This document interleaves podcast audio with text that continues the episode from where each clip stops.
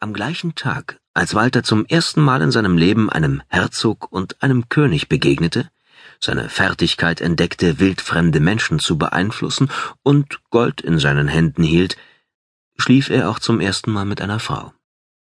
Soweit er wusste, war er noch lange keine zwanzig Jahre alt, obwohl er sich für älter ausgab, um Eindruck auf die Leute zu machen. Zum Glück hatte er kein rundes Kindergesicht, sondern eines, das mit seiner Raubvogelnase, den schmalen Lippen und der hohen Stirn ohnehin ein paar Jahre reifer wirkte. In ein paar Tagen würde das Weihnachtsfest gefeiert werden, und er hatte erneut alle Hände voll zu tun, seinen besten Freund Marquard zu überreden, nicht kurz vor ihrem ersten großen Ziel einen Rückzieher zu machen, nur weil sie die letzte Nacht in einem Stall hatten verbringen müssen. Schließlich war das nicht ihre Schuld gewesen. Ihr mühsam Erspartes hätte noch gereicht für eine warme Bank im Gasthof zum bunten Ochsen oder sogar für einen Strohsack in einem der Gemeinschaftszimmer. Aber dann war der angebliche Kaufmann erschienen, dem man den feinen Herrn schon von weitem an der hoch erhobenen Nase ablas, und hatte kurzerhand für sich und sein Gefolge alle Zimmer verlangt, was bedeutete, dass die Wirtin die anderen Gäste in den Schankraum umquartieren musste. Für Walter und Marquardt war nur noch der Stall geblieben.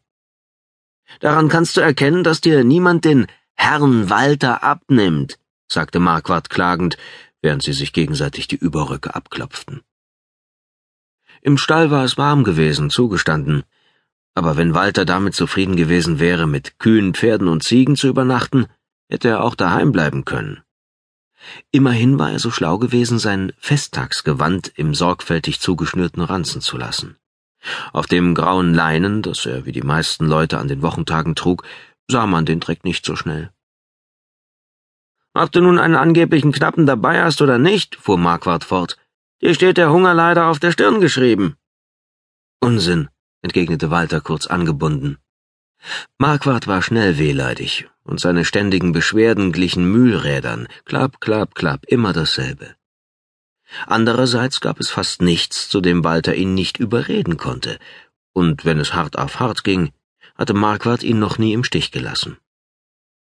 Lass uns unser Glück am Hof zu Wien versuchen, war bei Marquardt zunächst auf Einwände gestoßen, die alle mit Aber begannen, doch etwas Geld für die Reise hatte er trotzdem zusammengebracht. Das Pferd, das sie sich teilten, kam zwar von Walters Vater, doch das Sattelzeug von Marquardt. Er hatte sogar geschluckt, dass er den Knappen spielen musste, obwohl es nicht einfach war, ihm das zu vermitteln. Spielmänner haben keine Knappen, wenigstens keine, die ich je gesehen habe. Eben, ich will kein Spielmann werden, sondern ein Minnesänger. Das sind Herren, die an den Höfen der Mächtigen weilen, verstehst du? Und die brauchen Knappen, damit man sie als Herrn erkennt. Herr Walter, murrte Marquardt jetzt, während sie den Schankraum betraten, um sich für ihre ehrlichen Pfennige wenigstens ordentlich zu sättigen. Herr Walter vom Eselsmist, mehr glaubt man dir nicht. Und dafür haben wir Bayern verlassen. Warum kann eigentlich nicht ich Herr Marquardt sein? Und du mein Spielmann? Schließlich habe ich im Gegensatz zu dir schon bei Frauen gelegen, spielte er seinen liebsten Trumpf aus, während du noch keine Ahnung von diesen Spielchen hast. Ich warte eben noch auf eine Meisterin, dachte Walter. Kein Küken, das genauso neugierig ist wie ich und mir nicht zeigen kann, was ich zu tun habe, um uns beide glücklich zu machen. Ich will mich nicht blamieren wie du und hören, ich soll keine Butter mit ihren Brüsten schlagen oder nicht in ihren Bauch beißen wie in einen harten Apfel. Für mich muss es etwas Besonderes sein. Ich will Lippen spüren, die so zart sind, dass man sie außer mit den eigenen nur mit der Zunge berühren kann. Und ich will wissen, warum die eine Frau Angst vor den Männern hat, die nächste aber glänzende Augen bekommt, wenn sie an die vergangene Nacht denkt. Aber hier und jetzt war nicht die Zeit für Schwärmereien. Weil du nicht weißt, was du tun willst, wenn sie uns erst bei Hofe aufnehmen, außer die großen Herren und ihre Damen anzustauen. Doch was ich will, das weiß ich ganz genau, gab Walter zurück und versuchte den Blick der Wirtin auf sich zu ziehen. Sie war eine Witwe, die den bunten Ochsen mit ihren Söhnen betrieb, von denen der ältere gewiss so alt wie Walter und Marquardt war. Das sah man ihr allerdings kaum an. Die Grübchen in ihren runden Wangen zeigten nur, dass sie gerne lachte, und der Busen war, soweit sich das unter ihrem Hemd und dem Oberrock erkennen ließ, noch üppig und fest.